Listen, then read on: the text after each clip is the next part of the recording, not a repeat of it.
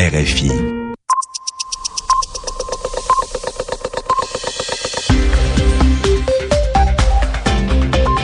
RFI les 23h à Paris, 21h en temps universel. Sylvie Berruet. Bonsoir et merci d'être avec nous. C'est votre journal en français facile avec Bernard Najot. Bonsoir Bernard. Bonsoir Sylvie. Les États-Unis lancent une offensive contre Al-Qaïda au lendemain de la mort d'Oussama Ben Laden. Un haut responsable de l'organisation terroriste au Yémen a échappé de peu à l'attaque d'un avion américain. Répression en Syrie. L'armée est entrée dans la ville de Banyas. Elle a pris position dans les quartiers sunnites opposés au régime de Bachar el-Assad. Les sports, football. On jouait ce soir la 30 quatrième journée de Ligue 1. Tous les résultats avec Christophe Jousset dans cette édition. Le journal en français facile. Les habitants de Bagnas en avaient peur hier. Ils sont restés enfermés chez eux. Ils avaient peur de l'intervention de l'armée syrienne dans cette ville du Nord. Et eh bien ce matin, les chars sont arrivés et depuis, la répression se poursuit dans les quartiers opposés au régime. L'armée a ouvert le feu. Il y a des morts et des blessés selon un militant des droits de l'homme. La répression passe par la terreur. Bourhan Khalioun est professeur de sociologie politique à la Sorbonne commence par les foyers les plus actifs, euh, Dar'a, Banias, Homs, Babesba, euh, Douma à Damas, et c'est la même pratique. Bouclage de la ville, coupure d'électricité, nourriture, euh, communication portable, tout. Une campagne donc d'arrestation des jeunes. Ils terrorisent la ville exprès. Ils tirent sur tout ce qui bouge pendant cette période, les gens doivent se soumettre. Les témoins de Zara, ils ont dit que on demande aux familles qui demandent le corps de leur euh, enfant qui a été tué, on leur demande de signer un papier comme quoi il a été tué par des salafistes djihadistes, sinon ils ne peuvent pas avoir le corps. Et d'accepter de manifester pour le président de la République. Ils essayent de faire ça dans plusieurs endroits de la Syrie pour faire peur à la population. C'est une campagne de terreur en, réalité. Des propos recueillis par Yelena Tomic. La guerre en Libye, au moins neuf rebelles ont été tués près de Zenten, au sud-ouest de Tripoli, par les forces loyales au colonel Kadhafi. Et par ailleurs, l'organe politique de la rébellion affirme que l'Italie va lui donner des armes très bientôt. C'est du matériel permettant de se défendre, répondent les Italiens. Le couvre-feu a été décrété à Tunis après des violences et des pillages. Les pouvoirs de la police sont renforcés et les gens n'ont pas le droit de sortir de chez eux jusqu'à demain matin 5 heures selon cette mesure. Euh, Tunis a connu une nouvelle journée de violence entre policiers et manifestants.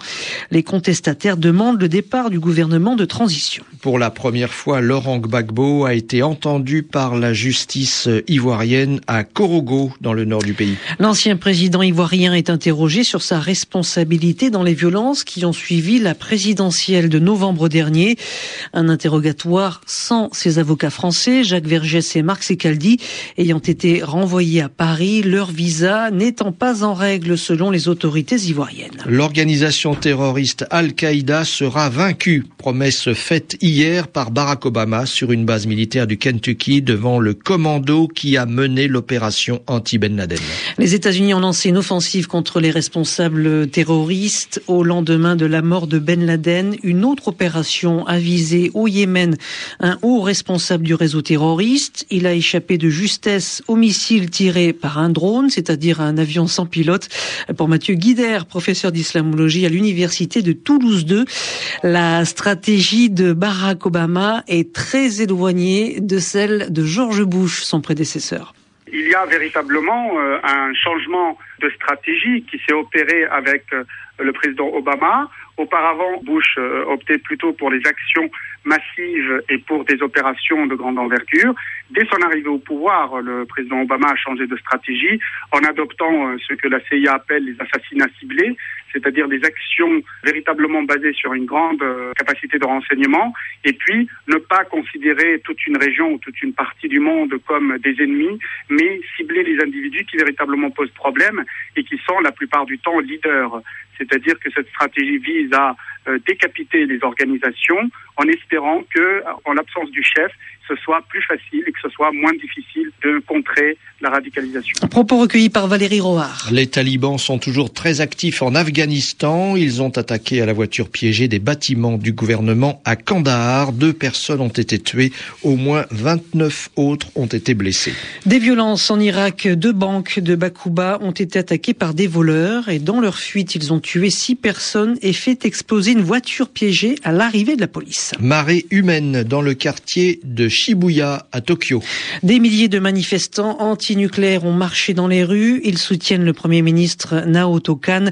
Il a ordonné la fermeture de la centrale d'Amaoka, construite sur une zone de tremblement de terre. Toujours en Asie, sans surprise, le parti au pouvoir à Singapour a remporté les législatives. Il est au pouvoir depuis 50 ans, euh, mais l'opposition a fait de bons résultats. Elle a fait campagne contre les prix trop chers.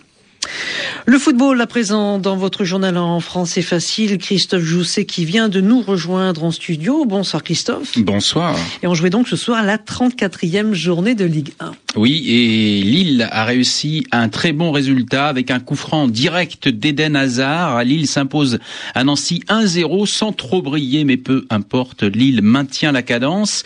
Marseille, qui est deuxième à 4 points, est condamné à gagner ce dimanche à Lyon pour rester au contact du leader. Dans sa course à la troisième place qualificative pour la prochaine Ligue des Champions, Paris Saint-Germain a marqué un point, celui du nul obtenu à Monaco, un but partout. Voilà donc les Parisiens troisième avec un point d'avance sur Lyon.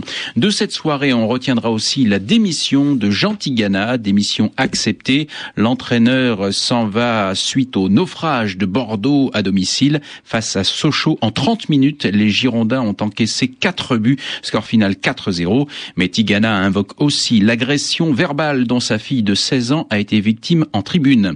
Au Serbe à Montpellier 1-0, Saint-Étienne s'impose 1-0 à Arles-Avignon. Les Arlésiens ont joué près d'une heure à 10 après l'expulsion de Baldé. Caen et Lens ont fait match nul un partout. Les autres résultats, Brest-Nice 0-0 et Lorient-Toulouse 0-0 également. Merci Christophe Jousset. Ajoutons à ces résultats euh, celui de l'AC Milan qui remporte son 18e titre de champion d'Italie. C'est d'ailleurs le premier depuis 2004 après son match nul. Zéro partout sur le terrain de l'AS Rome ce soir. Et puis l'affaire des quotas qui gêne la Fédération euh, française de football. L'ancien capitaine Zinedine Zidane euh, prend la défense, la défense du sélectionneur de l'équipe de France, Laurent Blanc, euh, dans un entretien qui paraîtra demain dimanche dans le journal L'équipe. Zidane dit qu'il ne doit pas démissionner. La mort d'une légende du golf, l'espagnol Severiano Ballesteros, s'est éteint à l'âge de 54 ans. En Espagne, l'émotion est immense. Serment, c'est le mot de la semaine que nous explique ce soir dans votre journal en français facile Yvan Amar. Alassane Ouattara est maintenant officiellement président de la République de Côte d'Ivoire. Et c'est plus officiel encore depuis qu'il a prêté serment. C'était hier après-midi au palais présidentiel devant le président du Conseil constitutionnel. Une cérémonie, comme on dit familièrement, pour marquer le coup Ouattara a franchi toutes les étapes pour que sa position soit inattaquable, soit conforme à la Constitution. Alors, il a prêté serment. Qu'est-ce que c'est que ça Un serment, c'est notre mot de la semaine.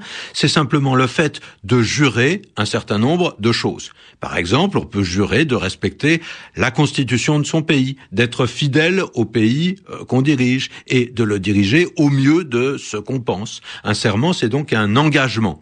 Alors, souvent, cet engagement est religieux on jure devant Dieu, ou même on jure sur tous les saints, c'est-à-dire qu'on prend à témoin une personne ou une divinité qui vous dépasse.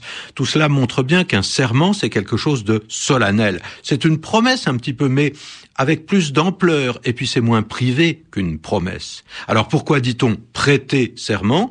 Est-ce que c'est parce qu'ensuite on aurait envie de le reprendre, comme ces objets qu'on prête et puis que on récupère? Eh ben non, pas du tout. Ce n'est qu'une expression. On fait le serment de faire ceci ou cela, de rentrer plus tôt le soir, de ne plus boire, d'être plus gentil. Mais là, justement, on est dans un cadre moins pompeux. Quand on prête serment, on est dans le cadre d'une fonction. Les avocats, les médecins prêtent serment. Et les présidents de la République aussi. Yvan Amar sur RFI pour euh, refermer votre journal en français facile. Vous le savez, ce rendez-vous, vous pouvez le retrouver sur notre site internet www.rfi.fr. Euh, bonsoir à tous, merci de votre fidélité et à demain. Bonsoir Bernard Najotte. Au revoir Sylvie, au revoir à toutes et à tous.